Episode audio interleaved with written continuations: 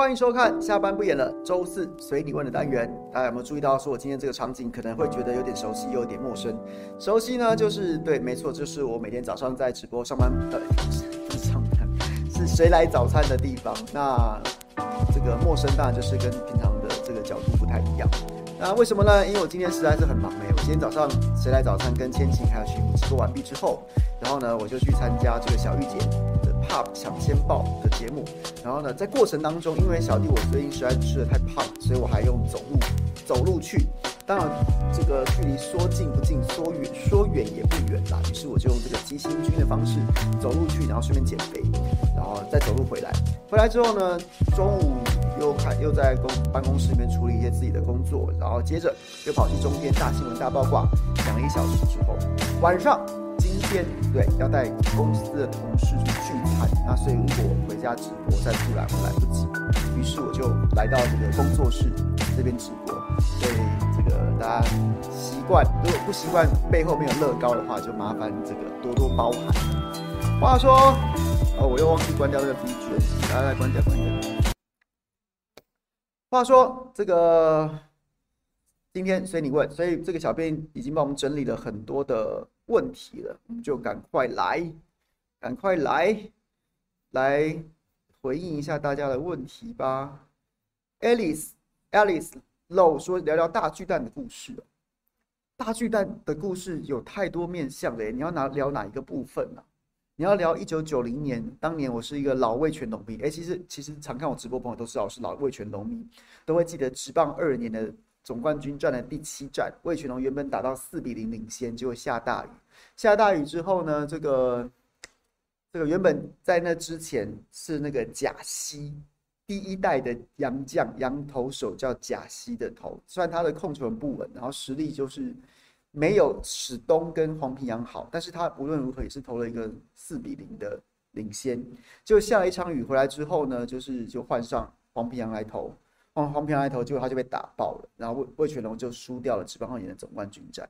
然后在那个下雨的过程当中，当年就是行政院长郝柏村到旧台北市立棒球场看球，可能年轻一辈的都不知道台北市立棒球场是什么地方，就是现在的台北田径场。他以前是一个棒球场，然后他就在这个播报的，就是本垒后方的播报台。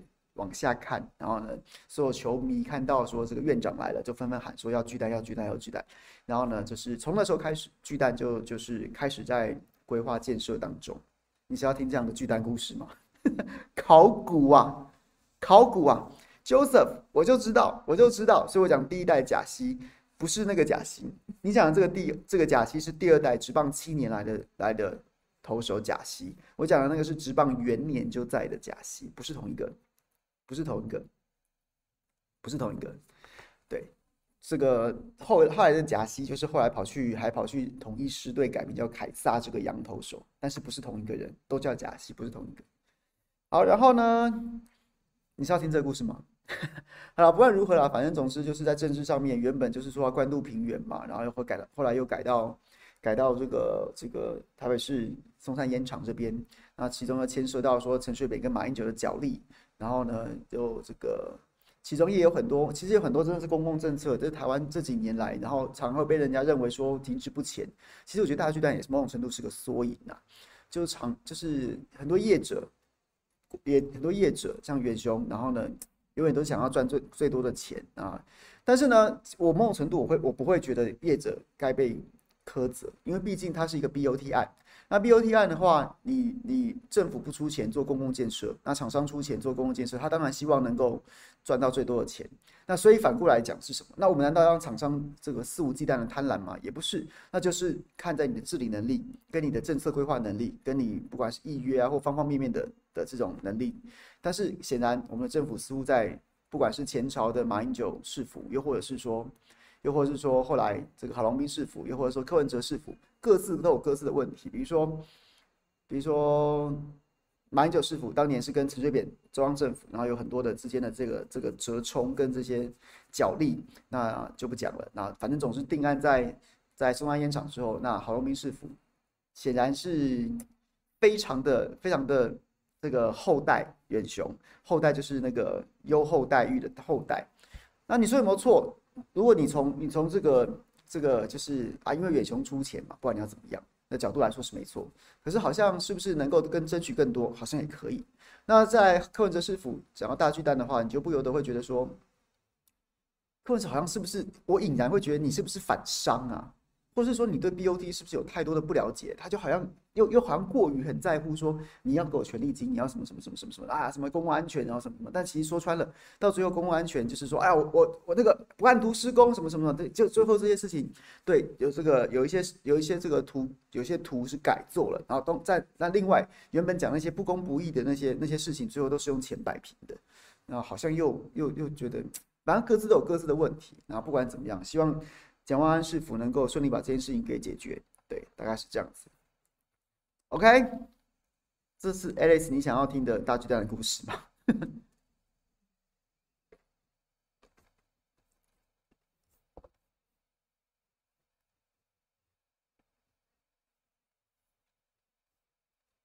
没关系，如果 Alice 在的话，你再告诉我说你想要听的大巨蛋故事是哪个部分，因为他这这部分未免太大了，这个题目。还有太大太大的这个这个这个内容可以讲了，这样子。刘子毅新竹大秘宝，我觉得我觉得今天高虹安这记者会，我再度给他高度的肯定。然后，如果从这个政治面来说，我觉得高虹安做对事啊。他在当时被这个贪污罪在侦办过程当中，不就讲说，就讲说，我甚至觉得说，你应该你要压你的话，你就给他压。就像就像当年苏志芬一样破釜沉舟，但是当然他卡到当时卡到一个旧职啦，那最后新竹新新竹地检署也没有声压他嘛，所以不管怎样这件事情就没有成真。但是我当时这个报持的原则就是你要跟他对干啊，你千万不能说啊，这是一个胆小鬼游戏啊，你输你你缩了你就输了，你就是要冲到底啊。那不管怎么样，这贪污案在侦办，那就办。但是可是今天这场记者会。我给他非常非常高的肯定，就是对于啊，这不就是我们希望政党轮替的意义吗？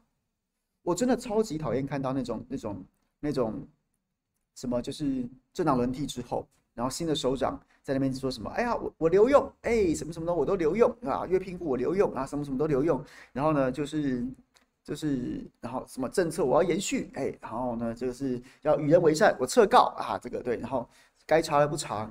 该就责的不就责，然后整天只想要相怨，我非常讨厌这样子啊！我会觉得投票给这种人是浪费的，而且我觉得你会背叛，你是背叛你的选民啊！你就是应该要这样子啊！你就是应该给他追追查到底啊！然后呢，尤其是民进党，就是国民党或是或是在党轮替民进党，民进党非常会用约聘户来塞各式各样的酬庸，什么亲戚朋友的啊，什么什么的，全部给我裁掉啊！择优留用啊，择优留用，全部裁掉啊！有什么好客气的啊？就是裁掉啊！如果真的有本事的人，你就聘回来嘛。那全部全部一视同仁，全部裁掉，然后再聘回来。优的人就聘回来，那不优的人，那就那就谢谢了，要谢谢。该该赚的你也你也赚到了，不有什么好唧唧歪歪的，一定会被骂。但是但是但是你怕被骂，你就这不做那不做。那请问一下，我投票这这投这票给你是要干嘛？所以高虹安今天这件事情，去把去挖这个。挖这个，平常心说，从政治上面来说，我就是给百，我就是给一百分，就是应该这么做，越多越好。我觉得，我觉得你还做的不够。你第一步是公，是告诉大家说，对，没错，新竹棒球场下面确实有很多大家想象中意外也不意外的，不意外是说它下面果然有猫腻啊，意外是说怎么可以烂成这样。那我觉得第一步公布这个 OK。第二步要做什么事情？哦，当他今天有说，同时要把相关人的移送法办。我觉得侦办无上限啊！你最好是从林智坚以降，全部人移送法办。从然后这样子之后，第二件事情要做什么事？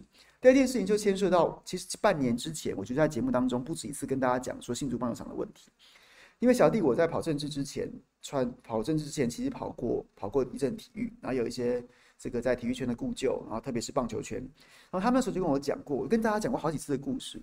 就新竹棒球场是是在台湾球场当中一个相对比较老旧的球场，那老旧的球场呢，就是当然品质就比较比较差啦，什么土质啊、草坪也都比较差，所以早年啊，这个职棒草创的，不是现在在开玩笑反串着说他们草创，是真的职棒前几年，那时候台湾没有太多选择，没有太多好球场可以选择的时候，新竹棒球场一直都是这个这个票房不错的球场，也是都去那边打。那那边在新竹棒球场比赛的那一个的日子呢，这个场务人员都要特别早去到场，因为他去捡碎石，捡碎石啊。然后呢，不管是风吹进来的啊，不管是这个雨水冲刷啊，然后把这个里面的那个碎石都给抓给给给这个冲刷出来的，那会造成比赛上面的一些危险。然后所以他们都要去捡，能捡多少就尽量捡。然后所以呢，当这件事情爆发的第一时间，然后就有这种老直棒、老老老棒球圈的朋友就在讲说，好难想象怎么会还是当时那个状况。你毕竟经过这样的整修啦。当年那个状况我们都经历过，那现在看到了，在看到那些照片，草地草草丛中的碎石，体育署去看场勘的时候随手捡出来的东西，那些就跟当年没有什么两样。那所以这个整修到底整修到怎么回事？那所以大家就是合理的推测两个可能嘛，两个可能嘛。第一个可能就是你的整修是是外行，外行整修。你你你在那边搞金玉其外的，比如说建那个什么外外墙建筑啊，然后漆成灰灰白色的这个超级两光的这种规划，搞声光效果啊，搞什么搞什么，结果球员最重要的草皮跟跟红土你没有做，因为如果因为那些老职棒他们都想象说你要整理这个球场，当然是以球员为本吧，所以最重要的整修应该是什么？最重要的整修就是你那个红土跟草皮整个挖掉啊，铺新的红土进来啊，铺新的草坪进来啊。因为，因为这中间三十年过去了，关于关于运动防护的一些知识，关于球场建制的一些规格，早就有日新月异的变化。所以你本来就是应该把这个做做好，甚至最多的预算花在这边都不为过。那怎么会这样？一个就是你的建设厂商是个外行，他根本不知道这件事情很重要，甚至他根本没想到。那第二个可能就是偷工减料，也许在规格里面有，也许在合约里面有。也许在这个计划当中有，可是呢，他却没有做。比如说，应该要挖一公尺起来，你没有挖一公尺，你挖三十公分，然后呢，就回填的回填的时候，表面上也许是 OK 的土，OK 的草皮，但是风一大，就是就或是或是下过雨之后，下面的碎石就会露出来，这些都是有可能的。所以，要么就是外行领导内行，胡乱胡乱整修，再不然就是。计划是对的，那但是其中有人谋不臧，甚至有贪污舞弊的部分，所以我觉得高虹安第二步千万不要停止继续追查这件事情。你第一步揭露揭露了这些这些大家意外又不意外真相之后，然后把相关人等移送法办之后，第二步，我期待你公布所有的合约内容，跟历次新竹市政府跟包商之间说，比如说开会啊。计划怎么成型的啊？然后，然后怎么审核的啊？然后中间有没有什么什么样的就是监督的机制啊？最后怎么怎么验收的？相关人等相关会议记录一次都不要落。然后，甚至你现在就可以公布当时的招标内容，针对球场的红土区、草皮区，它是它它要求的施作的规格到底是什么？或是根本没有施作规格？这件事情就下一步明天吧，好不好？尽快公布给大家，合情合理啊，也不费吹灰之力啊。照说，除非这个被碎纸机碎掉了，不然的话，就是就是应该现在就可以找得到啊。所以，我觉得我觉得非常支持，这在政治上面我百分之百支持啊。这件事情很棒。那所以同样的，是不是有朋友要气噗噗了？我就在等啊。新竹已经已经已经踏出了第一步了。不管不管你要说他是高欢为了自己的官司、自己自己的政治前途在做挣扎，又或是说，或是说刚好因为有这个 WBC，然后是有大联盟场刊这样子的一个机缘，不管怎么样，他已经踏出了第一步了。那我非常希望桃园市，大家大家也在等啊，大家也在等啊。选举前大家票选了十大高这个这个桃园市的这些这个烂建设。到现在我还没有看到张善张善政院长、张善政市长，然后呢，开始开始，也许有，好不好？我们期待你赶快跟上，赶快揭露所有郑文灿执政八年期间那些那些，甚至你也不用，你也不用，也不是说叫你多困难嘛，你你就从你就从已经被揭露出来的总图，然后呢，八德运动中心，然后呢，还有像是大南消防分队这些开始开始去追查，先把这几个。大家所关心的重要建设，它的一些状况，先还原给大家。我觉得这件事情很重要。对，志伟兄，我刚刚看刚好看到志伟兄的留言，对，善政赶快查，是，我觉得是，就是这样子，这就是我们要的政党轮替的意义。我今天给高虹安一百分，好吗？那你说，哎，那高虹安如果最后还贪贪污被抓了怎么办？我我们不是选前就讲过了吗？他有，他如果真的贪污定罪。定谳要去坐牢，就去。我我我不心疼啊，我没有心疼啊。但是我们要我们要不管是要补选或怎么样，我们要的这个市长就是做这件事情的人。他如果他们被抓，他去负他应负的刑责。但是他没有在在那之前，你把你的事情做好。他现在这件事情，就是我觉得他要把事情做好，但是还可以更好，好不好？继续加油，这样子。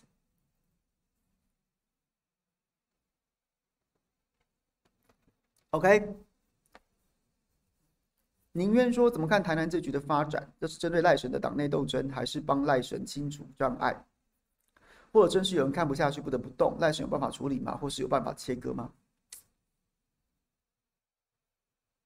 我觉得分开两个部分。第一个部分，台南这一局，我其实我不敢讲，哎，我觉得台南这局闹的真的是闹闹到难看的不得了。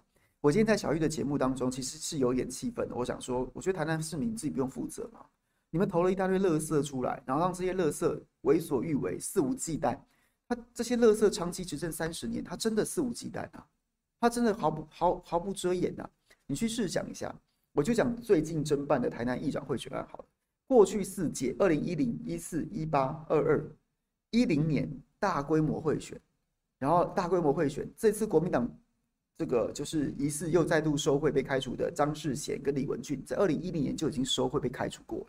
后来国民党这个烂党就是四四六六让他们回来，然后呢，不管怎，但是不管怎么样，二零一零年就一次贿选，二零一四年又一次贿选，二零一四年贿选又闹得更大啊，李全教啊，买票当议长啊。赖神还因此不进议会啊，闹更大，又一次，第三次，二零一八年相对好一点，相对好一点，有没有买票？我不敢说，至少台面上看起来没闹那么大，但是有，但是你要说我，我敢保证他们清白吗？我也不会，我也不愿意这么做，但是相对来说没那么严重。二零二二又买了耶，又买了耶，四届，四届，四届的市长市议会。主要是市议会四四届市议会选举，有三届都是闹闹上全国版面的买票，结果他还在继续买，买第买第三次，而且尤其今年在选前就已经闹这么大了，你你你你用膝盖想，你也知道全国都会关注嘛，一定会有办案压力嘛，你还是照买不误哎，这些人怎么可以乐色到几乎完全没有下限呢？然后到台南市民，你真的不会生气吗？那你们还一而再、再而三投给这些乐色是怎么回事啊？真的，这这时候我就要引用韩国瑜的说法，就叫什么样的素质的什么样素素质的选民投出什么样的政治人物，然后什么样政治人物后面这句我加的，什么样这那些那样那样子的政治人物，他他的所作所为就会报应在你身上。所以我是真的觉得很夸张啊。那所以你说台南这件事情，我觉得台南这件事情是真的有点压不住了，闹得非常大。因为起码在议长这件事情上面，郑国会，你你你民进好，假设假设民进党对司法检调是有是有是有控制权的，那起码你你不办邱立义这一帮人，你怎么给郑国会交代？所以所以所以他是他是已经闹到闹到已经压不住了啦，闹到已经压不住了。那陈凯琳那是吃相太难看了嘛，然后八十八枪这件事情也一直在烧，你我觉得不。不处理这件事情，民进党的的这个下跌是没有是不会止跌的，它就是一个无量下跌的状况当中，所以它必须要有动作。那只是说这个动作做完之后，它究竟会是一个哎，就是风头过了之后查无不法，大家都是四四六六法，还有甚至还得到一个认证，说哎，这个没不起诉啊，法官判无罪啊，反而还变成是绕回来变成一场戏，这个我不敢说，我我是有这样的怀疑。可是可是至少从现在开始。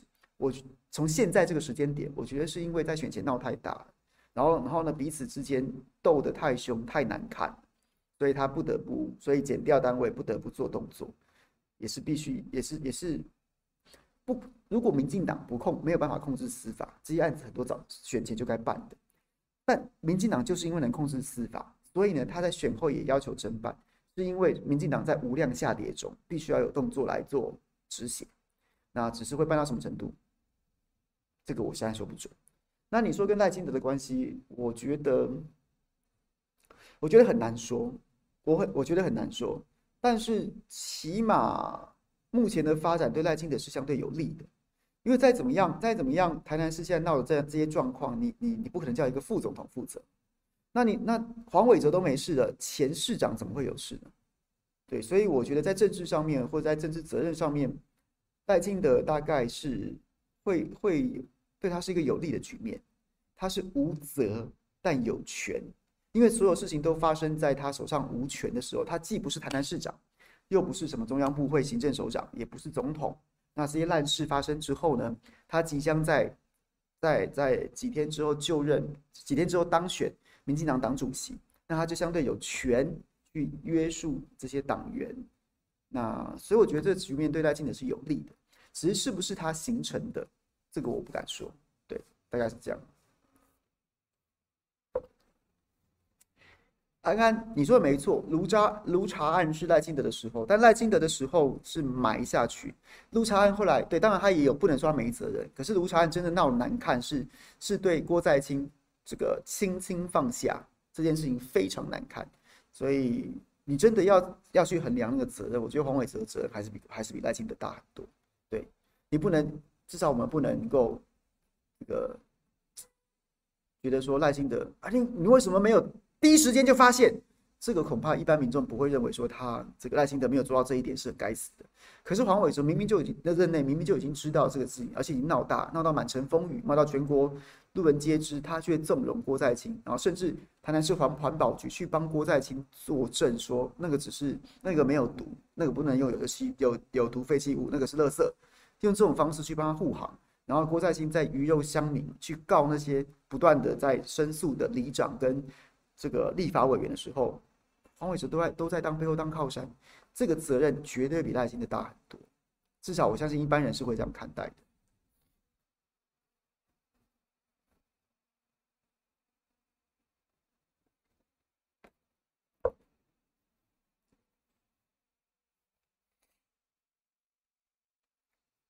好，能不能切割哦？我觉得可以。你当然不能说完全切得一干二净啊，那不能接受。但是，但是一般人不会觉得说在，在在这几年发生的事情当中，赖清德要负责。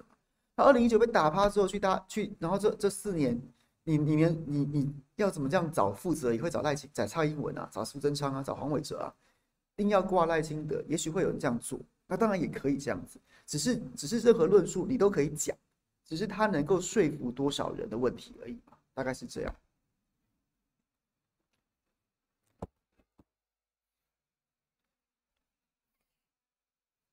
可以切啊，邱丽丽现在看起来就是他就是光电帮啊，他背后靠山是黄伟哲，然后他结盟的是邱在郭在清嘛，至少现在是这个样子。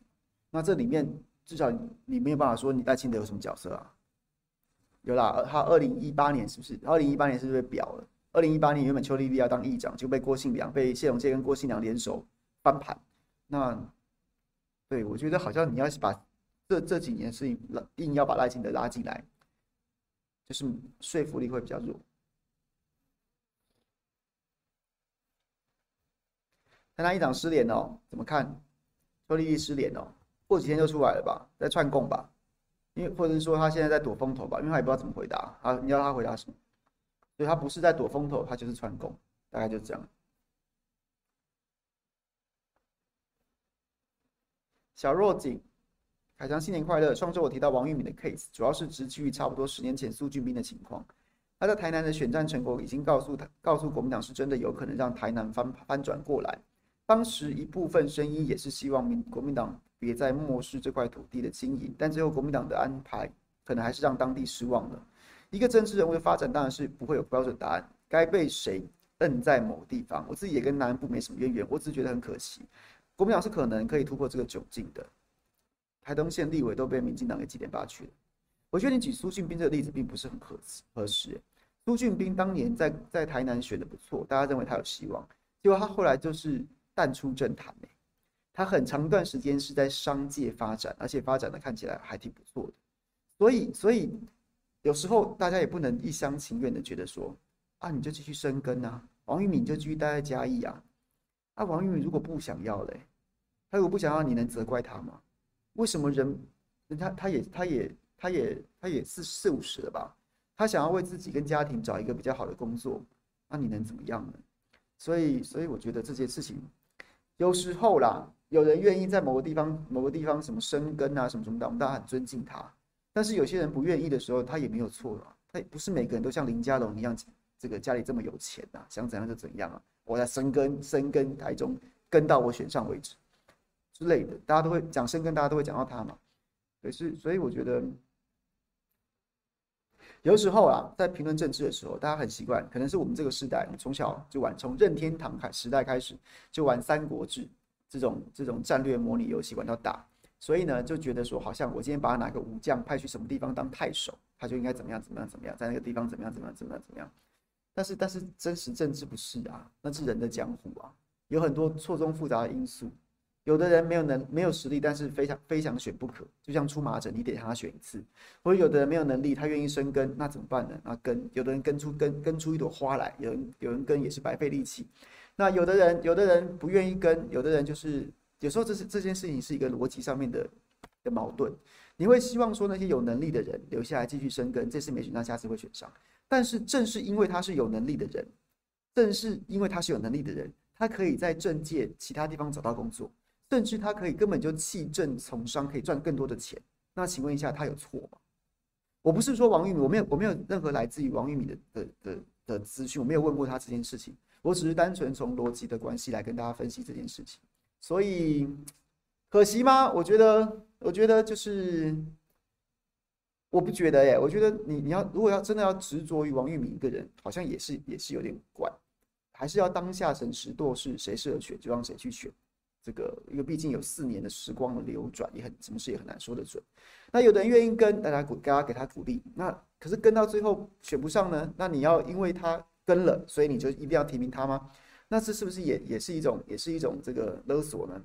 那反过来，那有人不想要继续耕耘了，不想要继续生根了，他想要去别的地方另谋高就了，或是真的有其他地方需要他，那还有错吗？所以我觉得这种事情很难一概而论的。OK，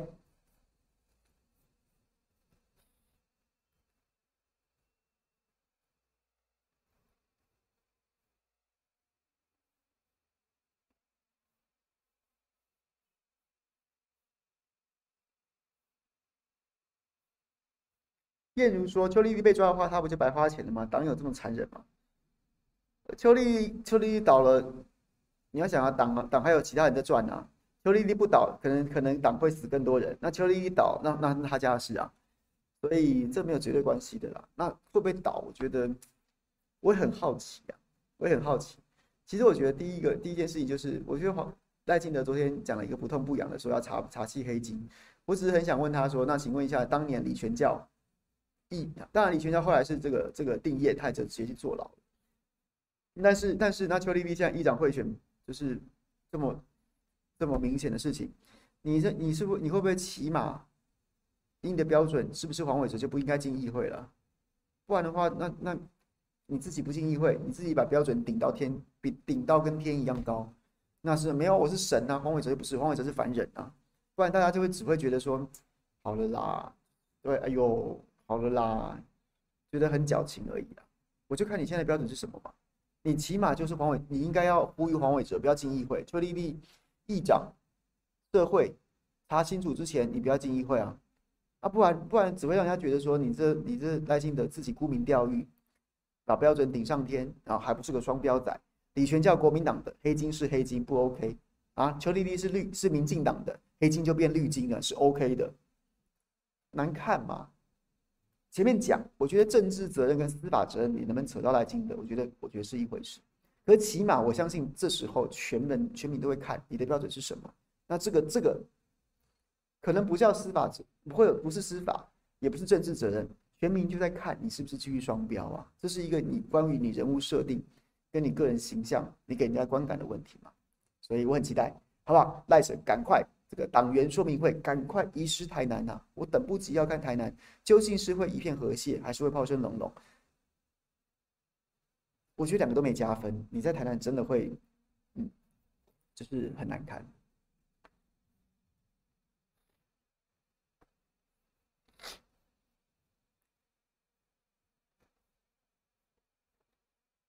For the for the quality for the quality news, 是不是该全力搜寻林世杰跟邱丽丽啊？没错，我觉得邱丽丽不会跑哎、啊！当然，如果他当然如果他跑了，那就血流成河啊，更好吧？我看民进党要要衰到什么时候？那那他，我应该觉得他是串供串串之后，然后灭真灭灭，他就会出来的啦。对，那林世杰的部分，我觉得我很看不起一个人，小年轻小妹妹叫林依婷啊，新科台南市议员呐、啊。你选前，你选前在那边当打手，整天攻击谢龙介啊，讲那些五四三的，还攻击谢龙介财产，然后还攻击他这个，攻击他那个，然后你不就是靠着你爸林世杰，我爸林世杰啊，然后你就去当台台南市的副发言人，你又选议员，然后你当选，出来叫你爸投案呐、啊，叫你爸出来投案呐、啊，他现在脸书一片和谐啊，各位可以去看，各位可以去看林士林依婷脸书啊，还在那边什么啊，我学我们体验体验骑机车通勤啊，你在学谢龙介啊。然后还有说这个这个普发现金，大家觉得怎么样？没有一个留言跟他霸林世杰落跑有关系啊？为什么？因为他很会删呐、啊。我的我的我的账号的本账就是小弟我，因为小弟我有一个不演的新闻台嘛，还有一个我自己啊。那我自己已经早我早就已经被他封锁了，他不敢封锁我不演的新闻台，因为他知道也许我会写在写在脸书上面给他难看，所以他把我的本账给封锁了。各位去可以去留言提醒他说：“哎，爸爸去哪儿？”爸爸去哪儿？什么什么，或是帮他点播一首周杰伦的《爸我回来了》什么之类的，好不好？但是各位，请请慎之啊，因为你只有你只有 one shot 一次的机会，OK？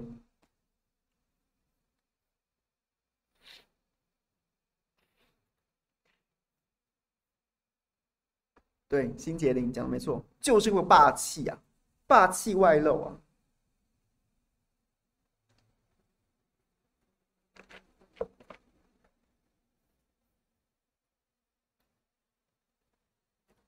爸爸去哪儿？爸爸去哪儿？台南篇，好不好？林依婷，爸爸去哪儿？哦，对，是不是一柴犬？对，林依婷脸书现在的头的第一篇文章是不是一篇柴犬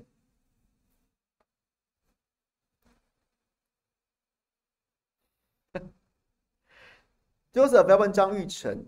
这个张玉成征召的争议背后会有绿营网军在起哄吗？还是单纯只是民众对于兵役制度改动不满的宣泄？虽然我已经很久没去逛 PTT，但是我印象过去陈金峰、王建民、郭泓志、许许明杰年代，每次里外征召棒球板，总会有大量的希望球员好好待在国外，免待外联盟休息训练，不要参加征召，避免影响赛季表现，甚至升降的声音。所以这次分让我觉得怪怪的，或者是我跟不上时代了。诶，我不觉我我我没有感觉。至少我也是那个觉得张玉成你不打就接兵单呢，我是那我我总不会是绿营网军吧？我也我也是这样觉得啊。我觉得张玉成这一这一段这一这一这一个这经典赛风波，我我我我是觉得你不打你就去当兵啊，我是这样觉得的。那所以我想法很简单啊，我觉得就是就是国家有制度嘛，那你当时当时就是走这个制度嘛，你你接受。征召，然后呢，列管五年，然后可以因此不用当不用服兵役，好像只要当当十二天的补充役。那，你当时跟国家是是有做这样的交换，这是一个国家制度，然后你走进这个制度里面。那现在经典赛要你打你就得打，啊，你有什么什么什么？你你今年要不要拼大联盟合约？要不要拼大联盟春训？那那没有人可以预知未来啊，没有人可以预知未来。但当年当年你走进这个制度的时候。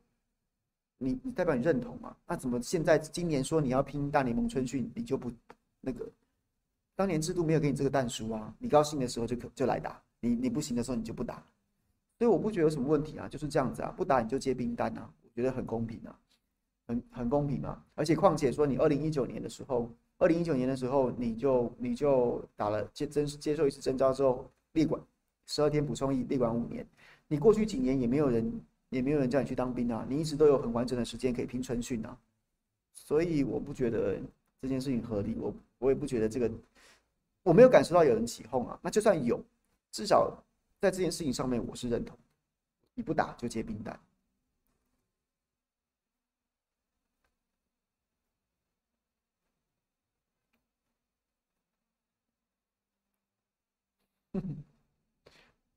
十分钟说。我是你是第一次来这边的新同学，谢谢你，欢迎光临。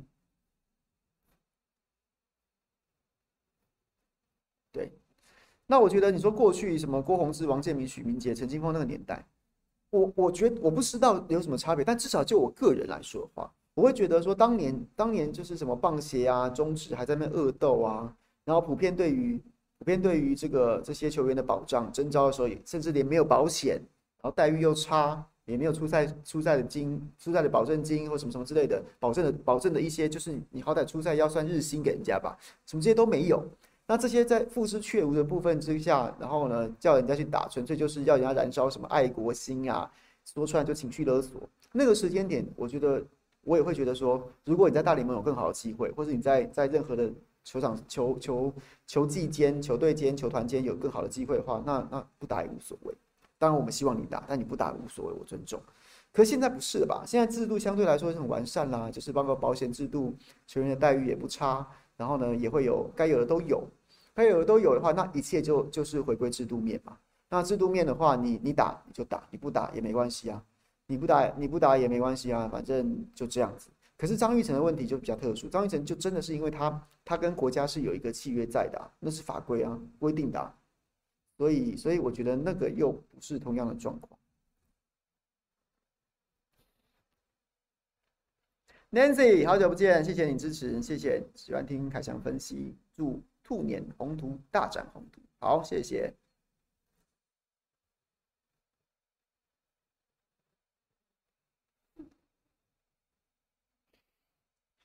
异想黄异想说，请问一下，周日如果大败，会不会变成发一万？应该不会改吧？再改，我觉得我们国家到底是不是一个什么第三世界？这很荒谬哎。一个要普发全，要花几百、几千、上千亿普发给民众现金的政策，居然可以在四十八小时之内转弯、转弯再转弯，这是什么第三世界的决策品质吗？不是很荒谬吗？烂死了！宁愿说这个，你这问题好长，我就不念了。你就说侯友宜这个。蓝营不太喜欢他，然后呢，就是为何他民调会高？我觉得他有民调现在确实很高，但他不会一直这么高，他一定会稍微降一点。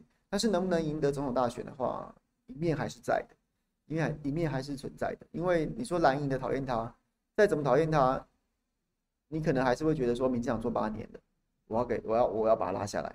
尤其是像现在高虹安，你说我很喜欢高虹安吗？其实我也没有，可是就是因为。你之前做八年了，我一定得把它换下来。所以侯友谊会有在，会有很多的，会有很多的这种加持啊，天时地利人和的加持啊。所以我觉得这是这是其一吧。那你说他，你就说他会不会有很多很多的状况？我觉得会有啊，包括他对国政的不了解。他从元旦开始讲话，讲什么不要当强国的棋子啊，什么什么什么。这些其实，这些其实，啊，大家都觉得说，哇，侯友谊准备好要面对这个国政啦，然后这个总统起手式。但是你仔细去细讲，细讲他讲那些什么啊？现在我们面临什么乌俄战争、中美中美角力呀，什么关税壁垒啊，然后不要当强国的棋子。哎，这种连这种这种稍微有看一点政治政论节目的那种在公园下棋的阿伯都会讲啊。啊，侯友谊有什么高见吗？其实也没有啊。我是有听说，听我们很多的这个圈内的同业啊，或是说这个这个政治的朋友讲说，会有有密集的在找讲师帮他补课，补这个这个国家大政的相关的一些政策跟一些这个背景知识。那反正你将来一定会被考验嘛，那就希望你希望你进入状况，对，不然仔细去想，你去想他的元旦讲话，那些是不是就是喜欢看政论节目的人，喜欢看政论节目的人都可能可能都讲得更好吧。至少可以讲到这样的水准，甚至可能讲得更好，并没有什么过人之处啊。这当然对他来说会是会是一个考验。可是天时回来讲，天时地利人和却都对他有利，这也是事实。我觉得侯卢配不可能呢，不可能呢，我觉得不可能。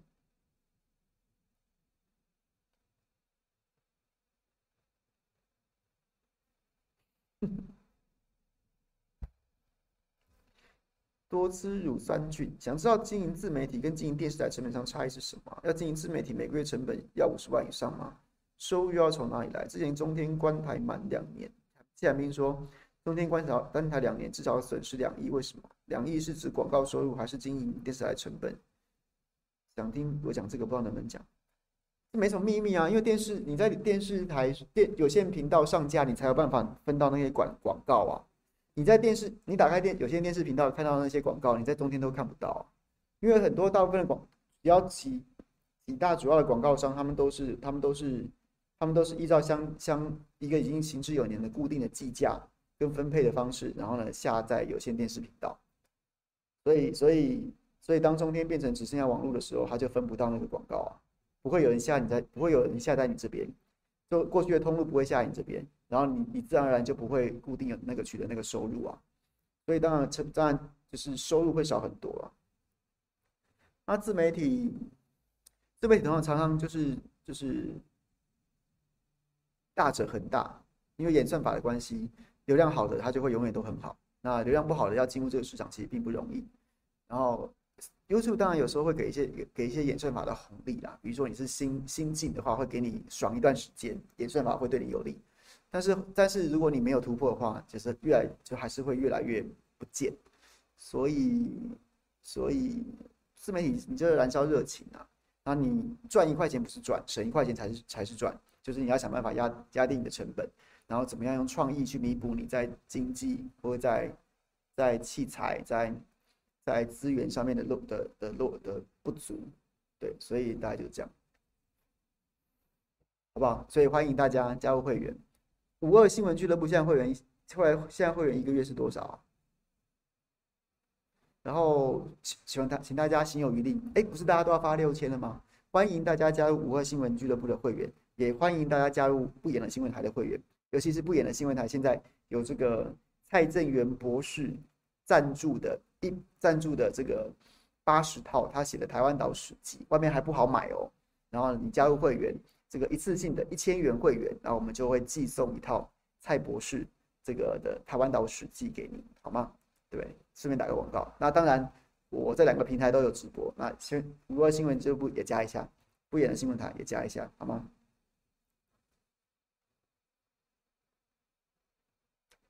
郭正亮说：“如果有一天总统总总统换人，换民进国民党会回中天呢？会回五十二台？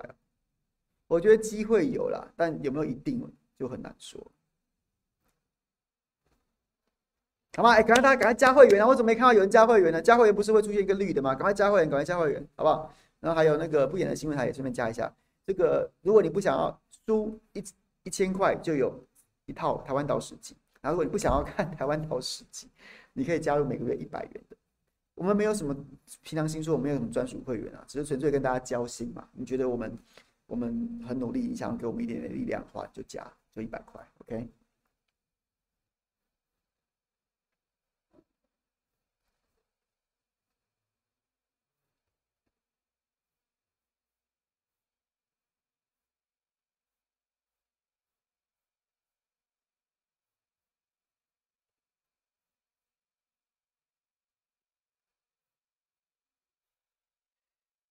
这边你说退还税只发六千元，我觉得还税只发六千元这件事情是非常题目非常大，但是我已经讲过好多次了，我就不再从头开始讲。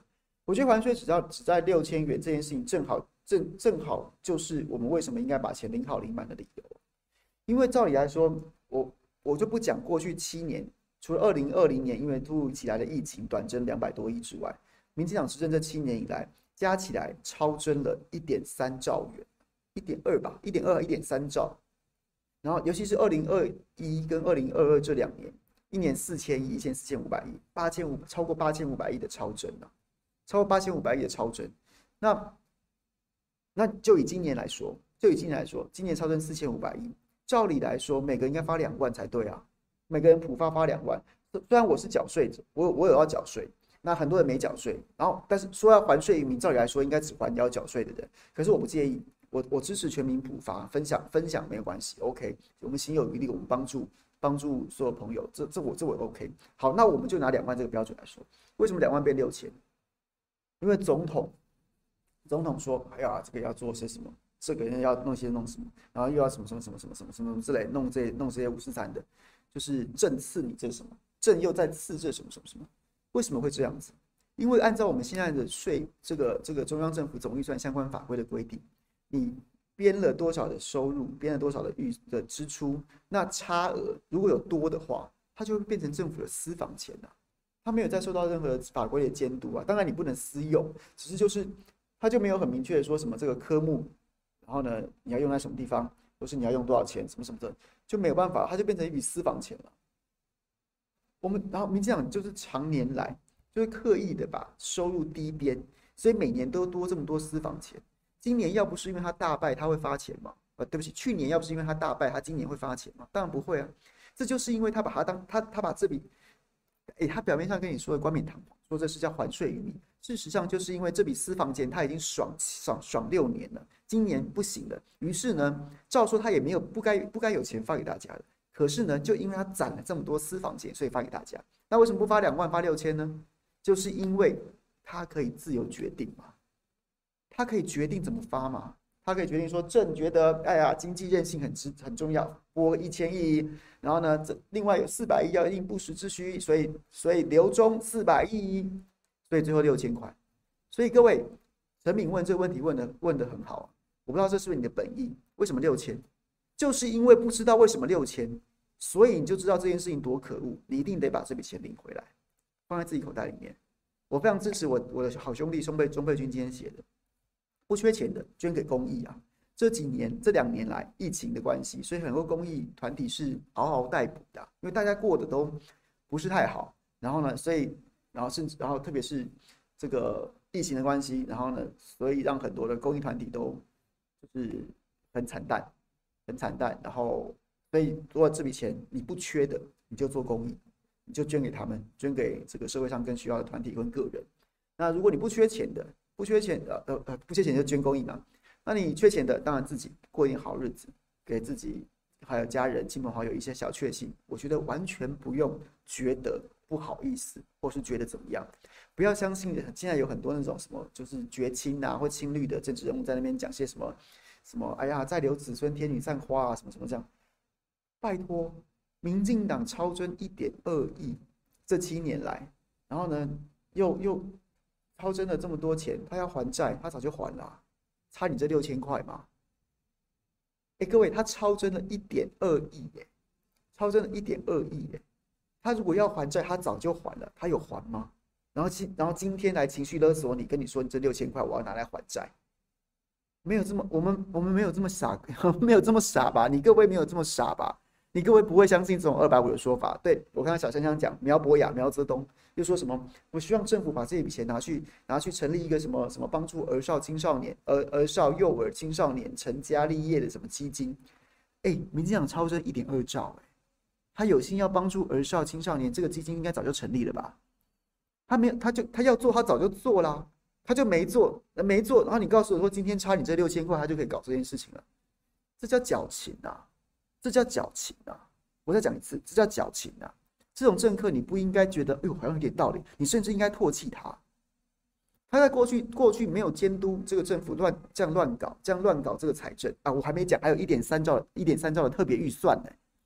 我民进党什么时候要钱整钱过？民进党什么时候把还债当一回事？民进党什么时候把把财政纪律当一回事？然后结果到现在要发六千的时候，每个人跟你对民众情绪勒索，哎呀，不能再留子孙呐、啊！不要天女散花啊！各位，那是政府的错，政这个这个执政者是第一大错，第二大错是一些无能的民代，人民没有错啊，我们顶多只是投错票而已，所以你要做，你现在要做的事情是什么？领好钱，好好用，明年好好投票，把这个烂党给他换掉，起码要下台接受一下教训吧。国民党未必做得好，对，我是这样觉得的，所以我们在这场选举当中，我们要监督他。但是民进党做了八年已经够烂了吧？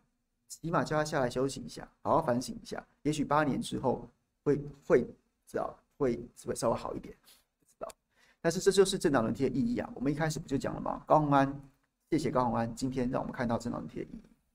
OK，大家就这样。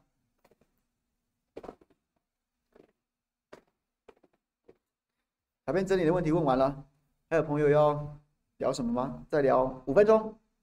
哎，这样是十分钟，五分钟。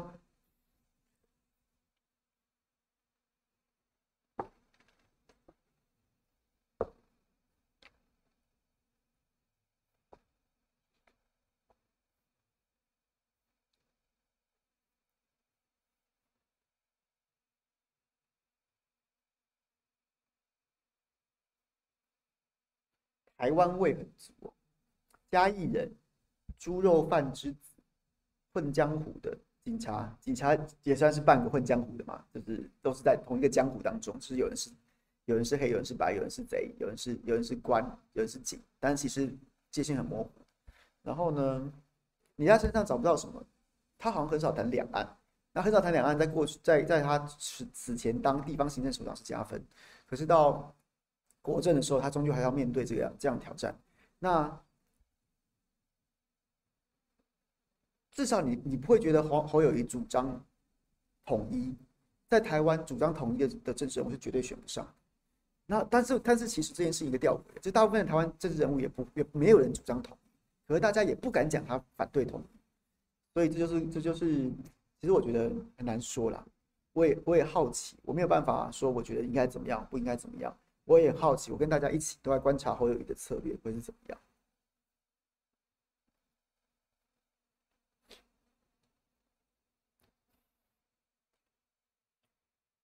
四趴党开记者会打万安，我觉得有打到，有有的有打到，有的没打到。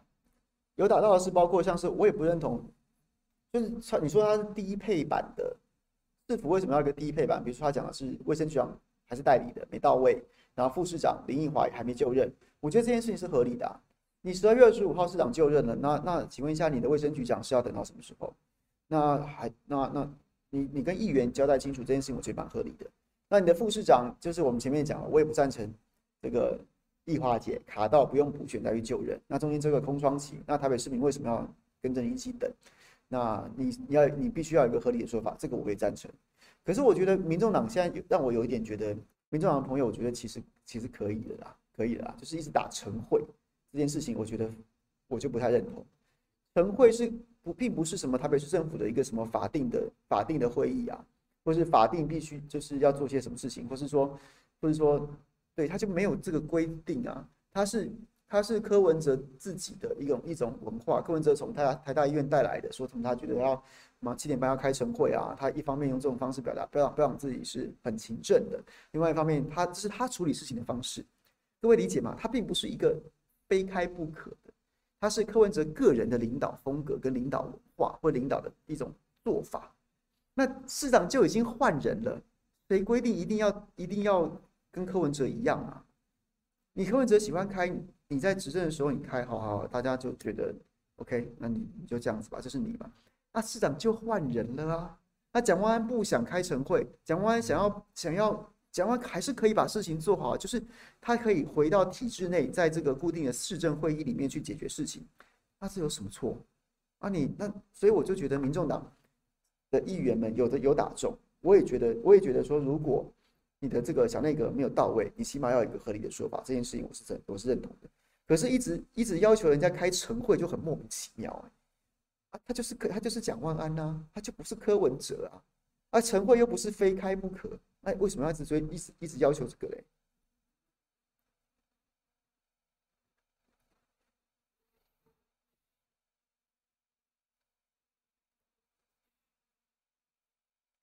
对，但是我要想讲哦，我觉得他这他就是议员监督小内阁没到位这件事情是合理的，这件事情我赞成，我也觉得市府应该在这件事情上面给合理的说法。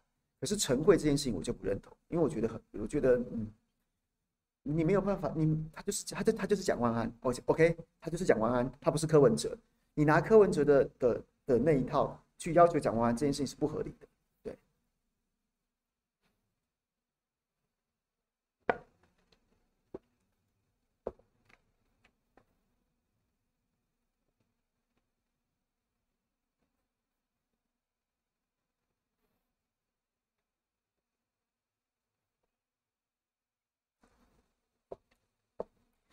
刚刚说，右成说，只有国民党可以超越民进党，但为何四趴民众党投给国民党议长？我是不会这样觉得啊。但是如果你要要我谈谈陈陈议员的话，我觉得他现在毕竟新人呐，他在论述议题的时候的一些力道，我觉得还有很大进步的空间。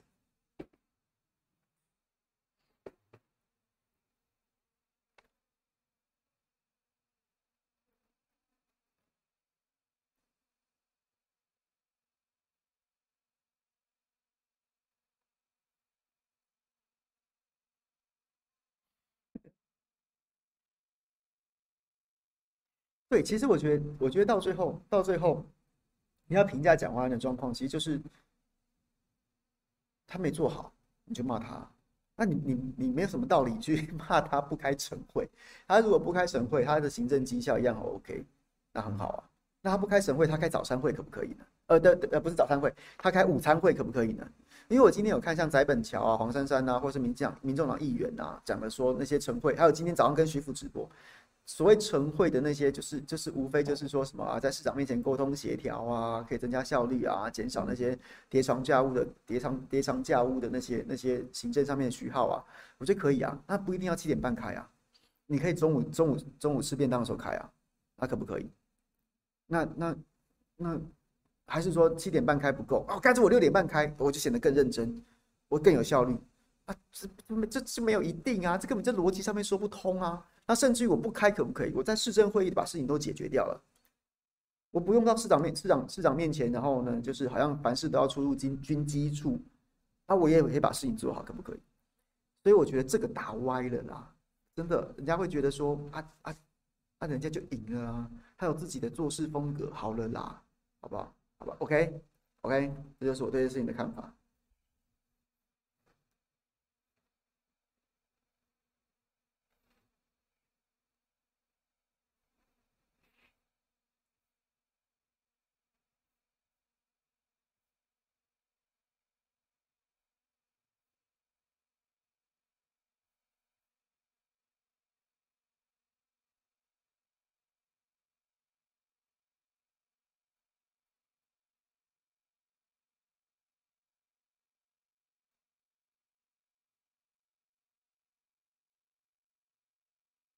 非法什么意思？问题中午开当然可以，问题是还没说，所以被打其实也没话说。我觉得是不用开也没关系耶，不是中午开的问题。我中午开只是举例，我是觉得根本不用开也没关系，因为它就不是一个体制内非开不可的会议啊。柯文哲让柯文哲有他自己的领导方式，那蒋万安觉得不需要，那就不需要啊。你可以等到他没把事情做坏的时候，你来批评他说你们府内的沟通协调是不是出了问题？当初当初柯文哲是用晨会来解决这个问题，那你。那你是你有什么办法呢？没有办法你就骂他。那他如果觉得不需要，他他他可以直接跟局处沟通，又或者是说他在他在一个市政大会上面就已经把事情解决了。那他为什么非开什么晨会，什么七点半，或者是说六点半，甚至说中午都不用啊？我觉得是就是我的看法就是这样。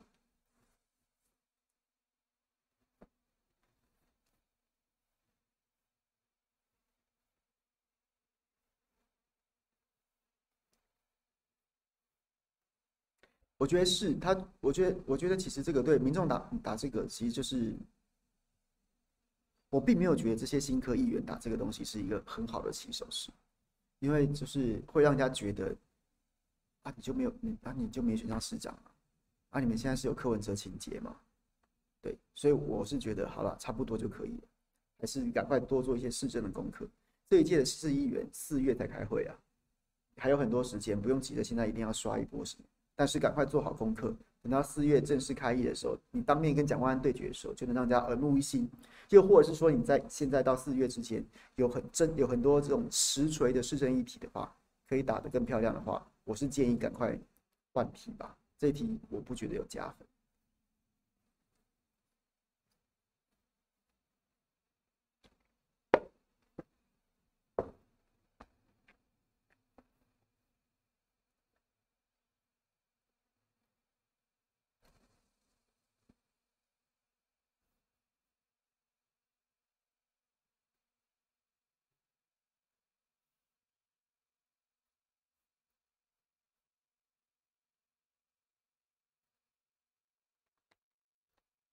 反正就开始做吧，我觉得就是这样子啊。高安今天做很好，所以我们回头去希望张三正，你你有很多事情可以做，你赶快把它做好。那同样的就是，我觉得没有必要吵这个，哎，就是这是一个很无聊的题目，认真说，认真说。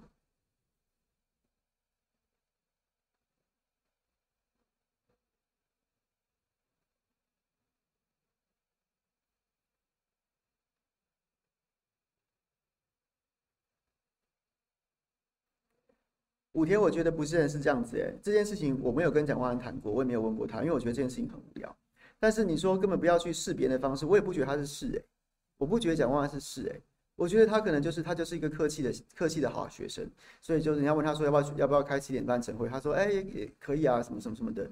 然后呢，亦或是说他刚刚进市府，他觉得有很多事情他要他不熟悉，他想要早点开始开会也可以啊。那开完之后他觉得不需要，他就取消。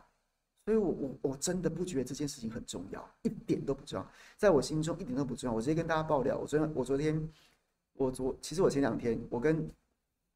我跟徐福跟志涵，他们其实都是以前一起跑新闻长大的小长大的的孩子，好吗？还讲自己讲孩子，我们认识都超过十年以上，十年十五年，所以我们就有一个从以前跑新闻就在的一个吃喝玩乐群组，到现在我们即便各奔东西，都还是在里面聊天，然后呢打屁讲很讲人家坏话什么之类的啊，反正就是朋友群组员会干的事情。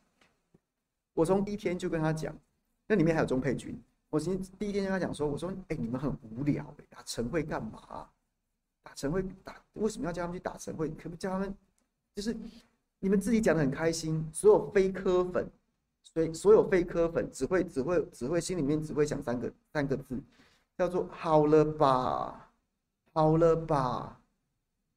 对，就是其他非科粉是毫无感觉的，甚至会觉得你们好了吧。所以我觉得这议题真的停止，还有很多重要的事情。OK，也不用吵了，不用互骂，不用吵了。这这就是一个不用不重要的议题。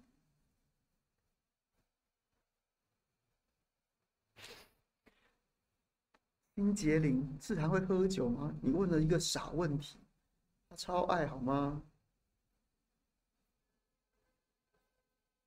？Tony Lin 说我要去主持蔡诗萍的广播时段，其实这件事蛮有趣的，就是大家知道蔡诗萍大哥他去当了台北市的文化局长，所以他漏他空出了他现在。哎，原本就此时吧，五点是哎是五点到七点还是四点到六点啊？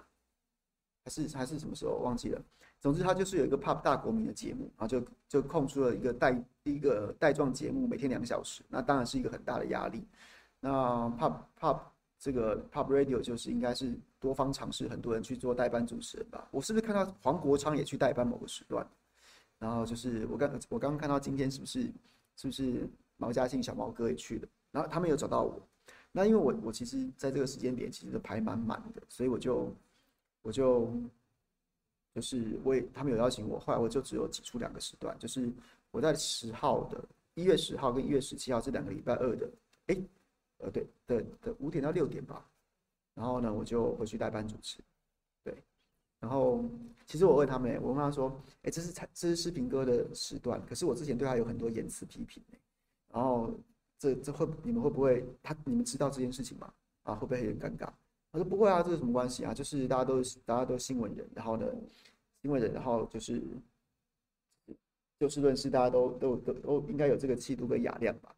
啊，我这这这这件事情我是觉得蛮敬佩的，所以我也我也就是我没有没有拿翘的意思，我就是排出了时间，然后我就非常愿意去去协助代班。十号跟十一、十七号，然后今天哎，其实也可以讲个插曲。我今天去小玉姐的节目的时候，结束之后呢，然后出来的时候遇到舒伟姐林舒伟，然后呢台长兼啊不是啦，没有兼呐，台长，然后呢同时也是诗萍大哥的妻子嘛，这大家应该都知道。然后他特别走过来，他远远看到我，然后我就跟他点头，然后他也就特别走过来，然后就是跟我说：“哎，我们你的指教我们都有看到哦。”我说：“我说谢谢舒伟姐，谢谢舒伟姐。”那。也帮我跟蔡大哥致致意啊！对于这个人事安排，我当然有我自己，我我我都尽量，我是尽量就事论事。那我也会觉得说，蒋万安当选之后，我我觉得该监督的是他，所以呢，所以我不是我不是，应该说我我想要表达的事情就是，我不不想当他的喜鹊，那我会觉得我该讲的话就会讲，我不想当锦上添花的人。那所以所以，请向蔡大哥致意，我有我的看法，那我尽量就事论事。然后结果舒伟姐就很很。很亲切的讲说，没有问题，没有问题，没问题，都懂，都我们大家都能理解。那对，所以我也非常谢谢，我也觉得就是这样。所以很多事情有时候，哎，大家不用那么激动，就是大家不用那么激动，嗯，相信自己的判断，然后就事论事就 OK 了，就这样。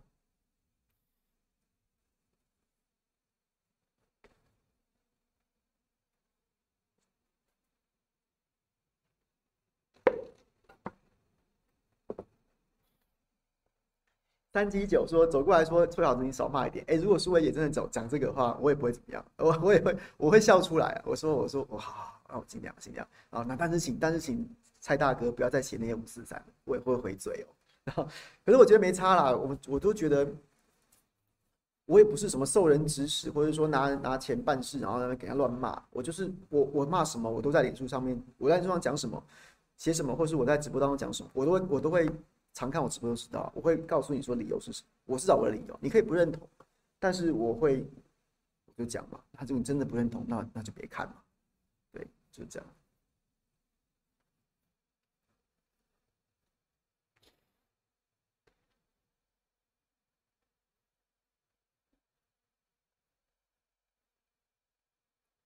好了，所以哎，飞、欸、瓦跟武田，我不是在，我没有要吐槽你们的意思哦，我是纯粹觉得这个题目 哦好无聊。我们不是有更多的真正真的是政治很更多重要的事情要谈吗？我们为什么一直要纠结这个晨会呢？所以所以好嘛，我们就 let let it go 吧，就 let it go 吧。OK，我明天好像还会遇到林真宇哦，所以我会跟他讲 let it go。OK。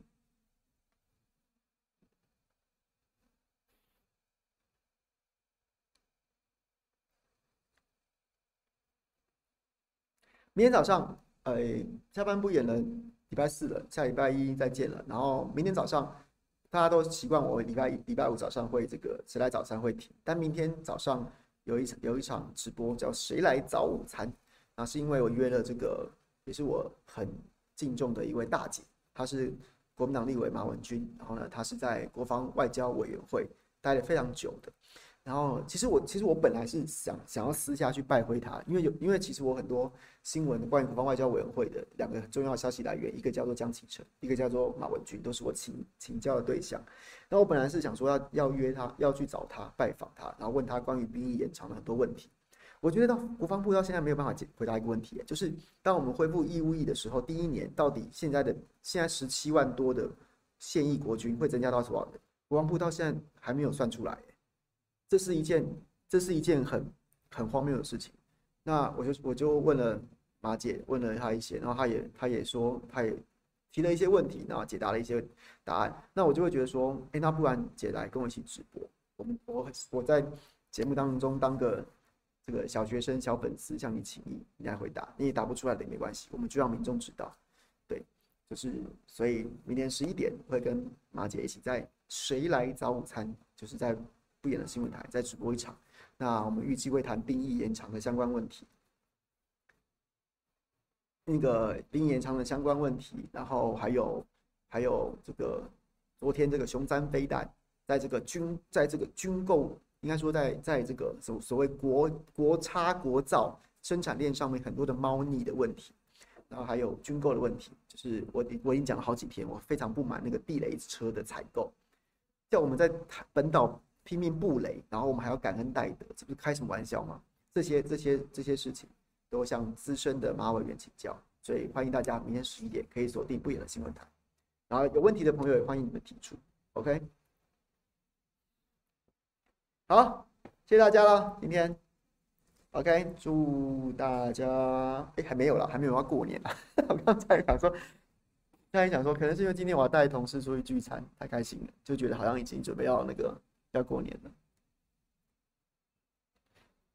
Bassy 说：“凯翔真的很喜欢军事方面的内容。对，一方面我有兴趣，另外一方面是我觉得我们台湾在现在军事方面的已经被政治的大大内宣扭曲到了一个丧心病狂的地步，丧心病狂的地步了。这个古人都告诉我们说，就是要料敌从宽，御敌从严。但是我们这边很习惯讲说，解放军烂呐，哎呦，烂烂烂烂烂烂烂烂，打不过美军，打不过什么什么的，真的一直在那边讲这些。”这些这些这些都是被刻意扭曲的，但这件事情会让台湾越越发危险。